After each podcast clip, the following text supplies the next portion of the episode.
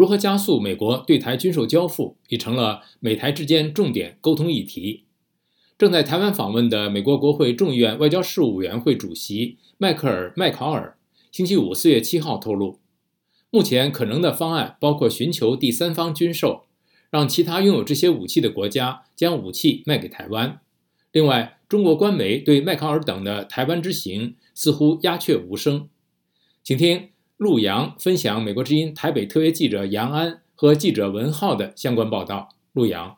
好的，志远。麦考尔本星期率跨党派议员访问台湾，星期五四月七号参观台湾立法院后召开记者会，重申对台湾的支持。针对军售延迟交付的问题，麦考尔说，访问团成员们一致同意。要尽快交付武器给台湾，因为只有提供台湾足够的威慑力，才能够促进区域和平。麦考尔提出两个可能加速交付台湾武器的方案：一个是评估高风险、高威胁的领域，重新排列武器交付顺序；另一个就是寻求第三方军售台湾。麦考尔说：“Other countries that have these weapons.”。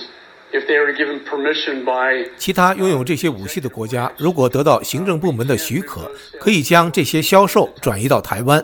碍于中国的压力，许多国家都不太愿意军售台湾。上个世纪末，荷兰曾经卖给台湾前舰，法国曾经卖给台湾幻象战机和拉法叶军舰，事后都引起北京的强烈反弹。台北的国防安全研究院战略与资源研究所所长苏子云认为。有能力、有现货或是可以快速交货的，主要是西欧国家以及东北亚的日本和韩国。日本修改了相关的出口武器规定，可以把武器出售给理念相近的国家。苏子云告诉美国之音：“我想最重要是这象征，就是西方的这民主兵工厂，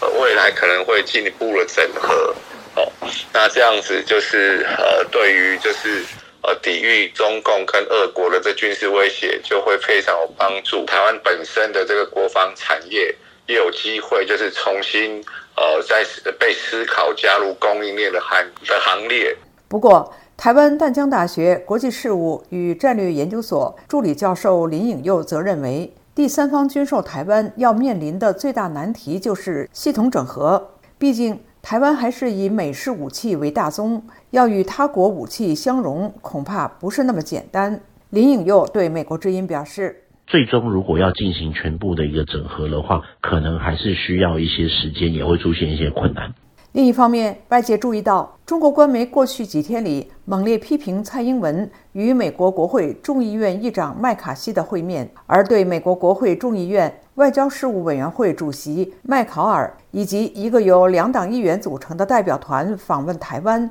中国官方媒体却只字不提。志远，感谢陆阳为我们分享美国之音台北特约记者杨安和记者文浩的相关报道。如何加速美国对台军售交付，已成了美台之间重点沟通议题。